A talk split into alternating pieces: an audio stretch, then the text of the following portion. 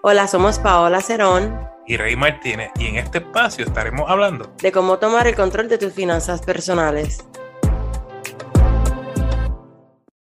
Esto es Finanzas al Día. Yo soy Rey Martínez, coach financiero, y me acompaña Paola Cerón, mejor conocida como Wise Money Girl. Estamos aquí para hablar de todo lo relacionado a dinero. Bienvenida, Paola. Gracias, Rey. Hola. Gracias por tenerme en, tu podcast, en nuestro podcast. Eh, estoy bien feliz de que esto sigue creciendo y que cada vez hay temas nuevos. Este, espero que la comunidad les guste, que creamos un impacto y que ¿verdad? Este, aprendan de estos podcasts. Gracias, Rey. Bueno, Paola, te tengo noticia. Tenemos patrocinador. Oh my God, super. Así que, amigos, el episodio de hoy es traído a ustedes por Barbería Stylos comprometido con la belleza y la salud de nuestro amigo Javier. Javier, un millón de gracias por confiar en nosotros. A él lo consigue en Bayamón y para más información pasa por su Instagram, Barbería Stylos, Stylos con I de griega, Barbería Stylos. Y para otra noticia. Tenemos Patreons. agradecemos a nuestros Patreons, Maricela, Juliet, Rosy y José Luis Gracias por el apoyo. Amigos, si tú también quieres ser un Patreon, para aquellos que no saben, Patreon es una persona que apoya el podcast y a sus creadores. En este caso, pues nos está apoyando este podcast para nosotros crecer y creciendo. Si tú también te quieres convertir en uno de nuestros Patreon, simplemente pasa por nuestra página patreon.com, Finanza al con Paola y Rey. Ahora sí, pasamos al tema de hoy. Paola, adelante. Bueno, Rey, hoy tenemos un tema que yo digo que es bien importante porque todos estamos siempre, ¿verdad? En, en eso. Y es el hangueo. ¿Cómo nosotros hacemos un presupuesto para todos esos hanging, esos getaway, esos staycation, este, esas salidas de los weekends, que tú sabes que a veces son necesarias pues porque uno tiene el estrés de, de la universidad o del trabajo y a veces, ¿verdad? Llega el viernes y nosotros como que, ok, ahora que me quedo en mi casa, no me quedo, puedo salir. Tienes las personas que salen y dicen, pues, que se llave la cuenta, olvídate que yo salgo hoy.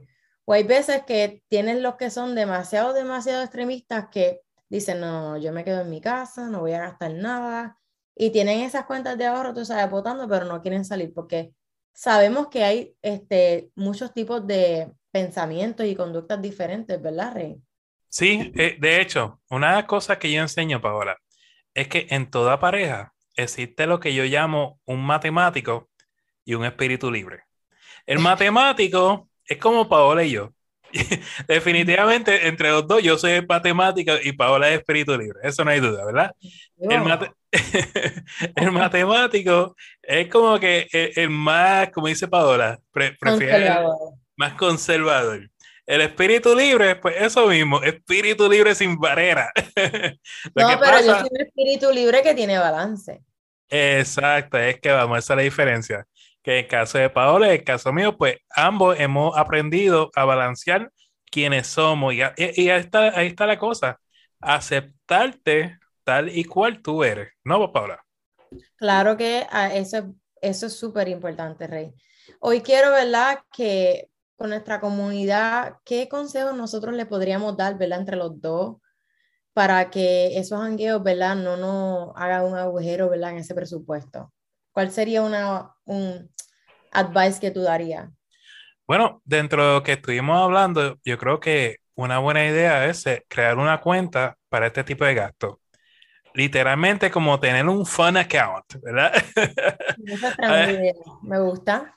Además de, de tu cuenta típica de cheques, de ahorro que puedas tener, pues mira, una cuentita que sea para jangueo. O incluso, ¿qué tal si ya tienes efectivo, un, dinerito en tu casa para jangueo? Algo que, que, no interfiera con tus gastos diarios. Los eh, sobres, los sobres. Los famosos sobres que, que, a mucha gente le encanta. Así que eh, para que puedas transferir una cantidad específica cada mes a ese, ya, llámalo sobre, llámalo cuenta, pero ya está dentro, dentro de tu presupuesto, porque la idea de un presupuesto no es restringirte, al contrario, es darte libertad para gastar dinero. Y para, es que para eso trabajamos, Rey, porque no podemos trabajar solamente para pagar las cuentas, también nosotros tenemos que tener esos momentos. Y otro tip que yo daría es ser parte del comité de plan, que tú siempre estés con tus amigos y tú puedas, ¿verdad? Eh, hacer un research del lugar, ver si tienen, ¿verdad? Un happy hour o si tienen el famoso ese 2 por 1 eh, tú sabes que, Rey, que hay muchos restaurantes que tienen esas, ¿verdad? Oportunidades. O otro consejo que yo daría es la noche antes o el mismo día, ¿verdad? Este, buscar, ¿verdad? Los precios que, que de las comidas, a veces del alcohol. Hay veces que hay muchas de estos sitios, estos barras, te ponen este, los stories en Instagram y te dicen, mira, tal trago va a estar hoy a 5 dólares, 7 dólares pero definitivamente eso sería algo que los ayudaría y los ayudar, este, también se sentirían como que más cómodos, ¿verdad? A la hora de, de janguear. No, y también existen páginas, ejemplo, Gustazo, ¿verdad? Y no es por darle promo, pero es que la verdad, Gustazo, por lo menos a mi esposa y a mí nos encanta, nos fascina, porque de pronto tú vas a un restaurante y por 40 dólares te tira una comida de 120, ¿entiendes? Y, y la pasas bien, igualito. Eh, y la restricción es una tontería. Eh, eh, el plato está brutal, el ambiente está brutal y el presupuesto no se te rompe. Estoy súper de acuerdo contigo. ¿Qué otro tip tú tienes en mente así que podamos compartir? Esta me gusta.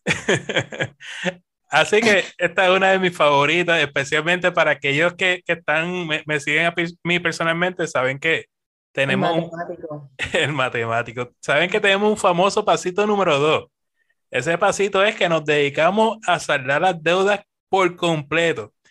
Y dentro de ese paso, pues esto es una cosa que típicamente recomendamos es, ¿qué tal? Ya que estás en planes de saldar todas tus deudas, excepto la hipoteca de la casa, ¿qué tal si hacemos party en la casa y le hacemos la fiesta del zorrullo, que cada cual trae lo suyo? Yo estaría, ahí sí que me ahorro, porque a mí me gusta ser un host. Exacto, entonces eh, uno ve, especialmente en TikTok, tú ves estas fiestas que hacen que una trae una, una bandejita de una cosa, otra trae una bandejita de otra cosa. Exacto, incluso eh, un video en TikTok que me encantó, que hacen como, y quizás más jóvenes como tú, eh, hacen PowerPoint presentations. No, en serio, Paola, mira, se sientan, se sientan. Estoy atrás, estoy atrás. Ya, tú ves, es la edad que te Miren, un, un, par de personas, ellos se sientan y hacen PowerPoint presentation de un tema en particular, de sus primeros tres novios, de qué sé yo, un, un vacilón. What? Entonces, lo que hacen que durante la noche, ella misma, es algo, no es un PowerPoint presentation, estamos hablando de cuatro páginas, algo así, pero le queda ufiado, entonces como que cada cual se, se sienta a presentar su PowerPoint. Eso no cuesta nada, ¿verdad? Así que hay otra idea para que ahorren dinero. Eh, Rey, me gusta tu idea. Este, no, nunca había escuchado de eso de los PowerPoints, pero me envía el video para yo después verlo. Bueno, ok, ya nosotros entramos en unos puntos que, ¿verdad? Son un poquito más fáciles, pero este punto que yo voy a traer ahora, Rey, yo creo que es algo que nos pasa a todos y es que no sabemos decir que no. Y entonces en este caso yo no estoy hablando de relaciones de amorosas ni nada por el estilo. Estoy hablando de decir que no financieramente, que tus amigos respeten ese espacio. Sabemos que no todas tus amistades van a estar en la misma realidad económica que la tuya. Maybe unos están mejor que, que tú o tú estás mejor que otros. So, cuando tú sepas cómo está tu situación, tú tienes que, ¿verdad? Que reconocer cuándo puedes salir cuándo no. Maybe tú eres una persona que no puede salir cuatro weekends, pero puedes salir dos.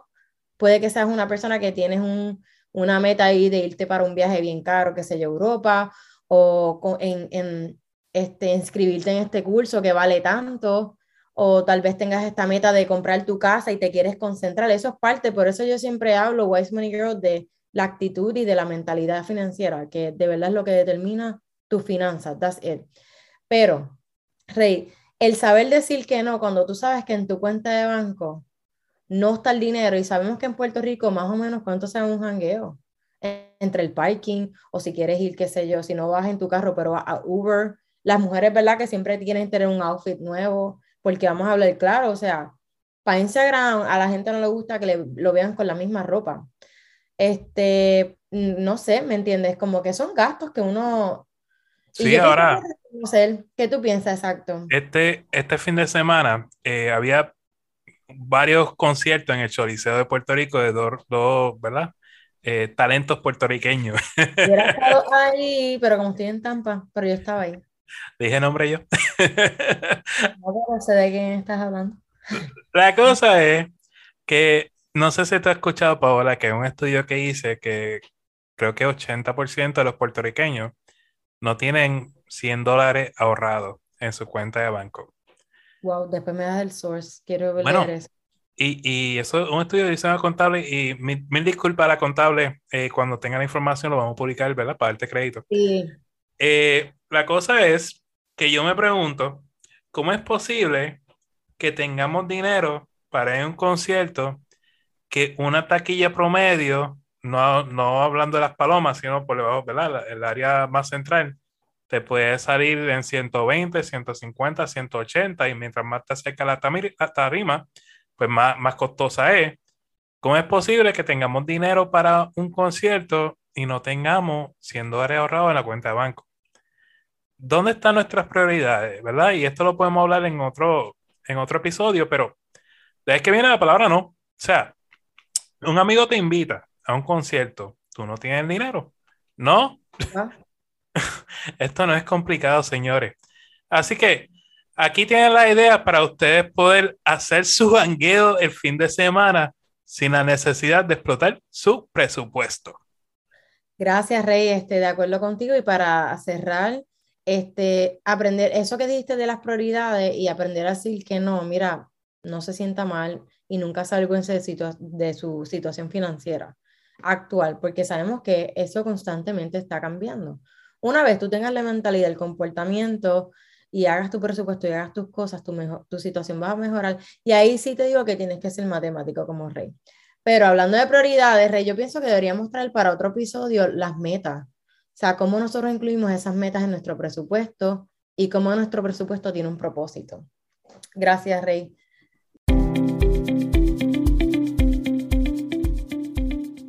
¿Cómo está toda mi gente maravillosa el día de hoy? Espero que se encuentren muy pero muy bien. Hoy te traigo dos formas distintas que te van a ayudar a aumentar tu puntaje de crédito. Así que vamos a comenzar.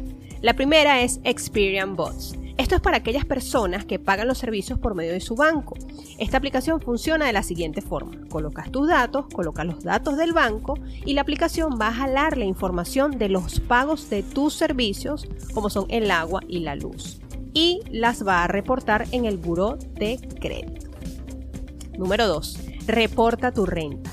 El pago de la renta, señores, es uno de los gastos fijos más grandes de las familias que viven en Estados Unidos. Este gasto no se puede deducir de los impuestos y tampoco son reportados a los buró de crédito. Es por eso que existen empresas que se encargan exclusivamente de reportar esa renta a los buró de crédito. Hoy te traigo dos empresas que son muy buenas en esto. La primera es Credit My Rent, que reporta tus pagos de renta en Equifax y TransUnion. Y la segunda es Boom Pay. Ella reporta los pagos de tu renta en los tres buros de crédito.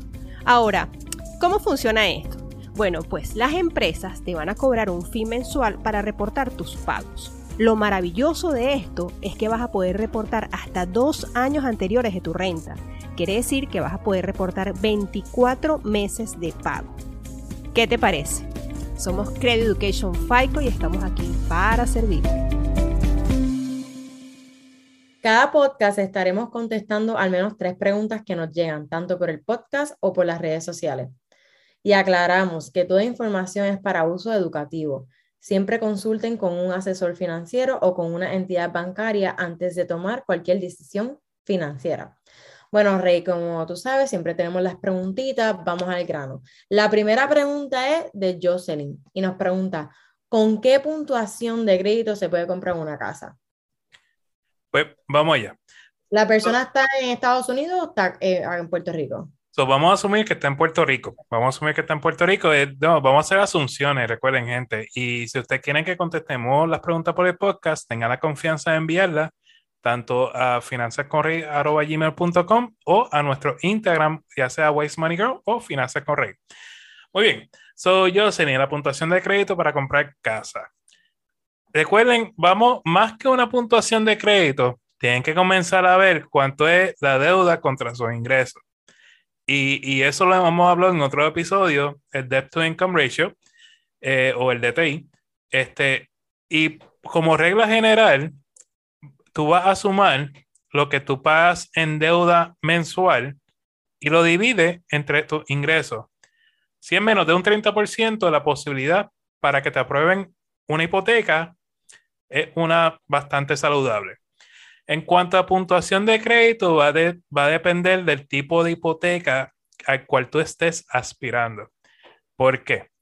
Porque hay varios tipos de hipotecas. Ejemplo, están préstamos convencionales que no son garantizados bajo el gobierno federal. Este tipo de préstamos estamos viendo que te están pidiendo una puntuación de crédito de 740 y a veces un poco más. Eh, y de nuevo, estos son números en base a los clientes que estamos atendiendo, por lo menos que yo estoy atendiendo, y lo que están pidiendo en términos de crédito. Préstamo FHA y sus diferentes ramas. Eh, a veces estoy viendo 620, 640 y mucho depende de tu ingreso. ¿Está bien? Y ese sí es respaldado bajo el gobierno federal. Préstamo rural, que es uno bastante común en el sur de Puerto Rico eh, préstamo rural, estamos viendo que con 580 eh, ya están siendo aprobados. Obviamente recuerden, porque alguien me preguntó, Rey, yo puedo coger un préstamo FHA para una casa, comprar una casa y usar la inversión. No, estas propiedades que son, eh, que son préstamos hipotecarios garantizados por el gobierno federal es para tú vivirla, no es como un método de inversión, así que ojo con eso. No, Rey, estoy de acuerdo contigo, este, verificar ¿verdad? su DTI y obviamente este, eh, verificar eh, su crédito, cómo está. Cuando vayan al banco, ver qué agencia, ¿verdad? qué buro de crédito usa la, el banco y tú irte con la persona que mejor ¿verdad? te asegure. Y yo creo que tú lo cubriste y lo explicaste súper bien. So, podemos pasar a la segunda pregunta. La segunda pregunta es Nicole. Dice, Pueden dar recomendaciones para presupuestos con préstamos estudiantiles en subsidio. Ok. Eh, vamos a suponer, ¿verdad? Que Nicole, porque no tengo datos si tiene trabajo, si está estudiando o qué, ¿verdad? ¿Qué está pasando? Eh, yo diría, ¿verdad? Organizar esos préstamos y usar los dos métodos que, no, que, que Rey y yo explicamos en nuestro curso, que puede ser el de Snowball, la bola de nieve, o el sistema de Avalanche. En la bola de nieve lo que vas a hacer es que vas a hacer una lista, ¿verdad? Organizar todos tus préstamos, porque eso es otra cosa que no sé cuántos préstamos tienes. Y si te quieres dejar llevar por la bola de nieve, organizarlos de la cantidad de menor a mayor. Y una vez, ¿verdad? Termines con la cantidad mayor y el mínimo que le das a las otras, ¿verdad? A los otros préstamos, se lo añades al, al pago que estabas dando al principio. Entonces también está el sistema de Avalanche, que aunque pagas menos interés, es más, es más alto y esto vas a empezar con los préstamos que tengan la tasa de interés más alta y después vas a los que tienen la tasa de interés más baja. Siguiendo con tu pregunta, hay que saber, ¿verdad? ¿Cuántos préstamos tienes? ¿Cuánto es tu presupuesto? ¿Cuánto tú puedes dar? Recuerda que hay distintos pagos, métodos de pago de los préstamos estudiantiles, son nueve, tienes cuatro que son los principales y tienes los otros cuatro que son Income Driving Plan. So, todo, todo va a depender primero de qué tipo de pago tú escojas, pero yo pienso que esto, podemos hacer un podcast de esto más adelante y entrar más, más de lleno, ¿verdad, Rey? Sí, y de hecho, eh, tenemos un webinar ahora mismo, se llama Préstamos Estudiantiles 101. Eh, si quieres, pasa por nuestra página finanzascorre.com Ahí está la información para webinar con lo más reciente, la fecha que lo vamos a estar dando. Eh, y ahí pues nos hemos sentado con, con las personas y, literal estamos casi tres horas, aunque está programado para hora y media, estamos casi tres horas hablando con las personas y no lo soltamos hasta que, que la persona nos diga que sí, que entienden, entienden dónde están y entienden el plan a seguir. Así que te invitamos, Nicole, a que te una al próximo webinar. Ah, vamos para la pregunta número tres. Amneri pregunta. Tengo una tarjeta de crédito que no baja el principal. Ay, sé, ¿cuántas veces? Esto, todos hemos estado ahí. El matemático, salió el matemático. pues, Amneri, mira lo que está pasando. Eh, si estás dando el pago mínimo a la tarjeta de crédito, depende de lo que sea la tasa de interés de esa tarjeta de crédito, pudiese ser que una gran parte de ese pago mensual se está yendo al interés y poco se está yendo al principal. Por ende, eh, eso le favorece a los bancos, por eso es que tú ves que ellos te dan un pago mínimo cómodo, pero la realidad es del pago mínimo, un montón se está yendo a la parte de interés y cuando tú dices interés, imagínate tú decir, estoy regalando dinero.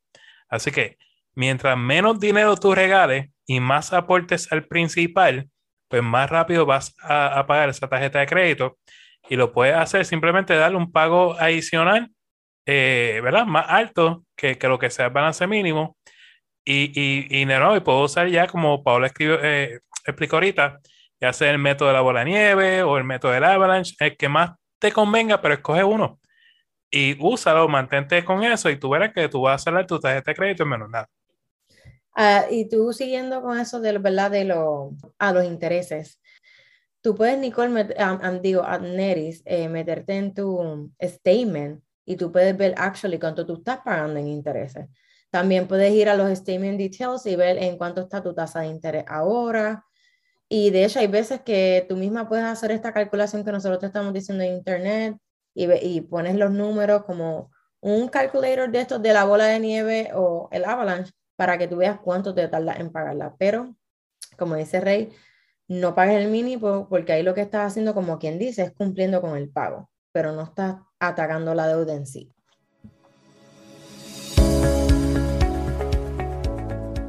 ¿Estás buscando asistencia personal en el tema de las finanzas?